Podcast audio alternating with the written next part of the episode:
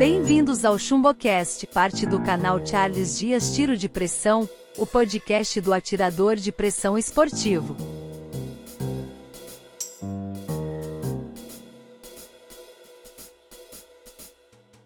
Atiradores mais velhos costumam se lembrar com saudosismo de sua infância e adolescência quando se divertiam atirando com espingardas de chumbinho, em geral já bastante malhadas, seja usando chumbos baratos como os pardal, pedrinhas de sal grosso ou pequenos pregos enferrujados. Nessa época o tiro de pressão no Brasil não passava disso, brincadeira de criança. As armas de pressão foram inventadas no final do século XVIII para serem armas de guerra. Foram inventadas pelo armeiro italiano Girandone Bartolomeu em 1780 para o exército austríaco, no contexto das guerras napoleônicas entre a França e a Áustria. Eram mosquetes PCP calibre 51 que podiam disparar duas dezenas de projéteis por carga de ar. No Brasil dos anos 60 alguns fabricantes nacionais de armamentos começam a fabricar em território nacional as primeiras carabinas de pressão, antes apenas importadas. Eram modelos simples, de baixa potência, voltados para o tiro recreativo e para a caça de pequenos animais, com foco no público infantil.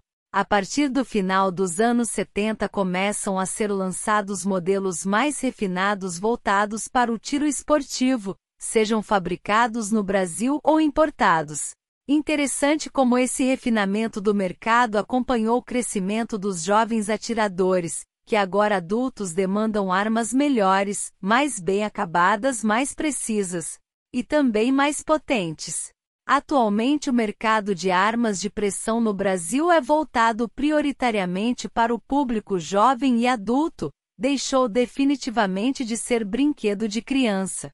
A grande variedade de armas de pressão em termos de tipos, modelos e potências é de deixar qualquer atirador novato ou mesmo veterano em dúvida na hora de comprar uma nova arma de pressão. E mesmo assim o mercado brasileiro é pobre se comparado com os mercados norte-americano e europeu. Infelizmente, muitos atiradores ainda insistem em considerar armas de pressão como brinquedos, o que é um grande erro, algo que além de colocar em risco a segurança do próprio atirador e outras pessoas, animais e propriedades, também impede o desenvolvimento de sua destreza e qualidades na prática do tiro.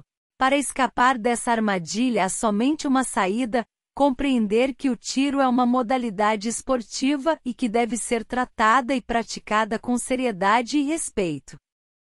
Você acabou de ouvir mais um episódio do ChumboCast, o podcast do atirador de pressão esportivo. Conteúdo fresquinho diariamente. Não deixe de conferir. Também estamos no Spotify.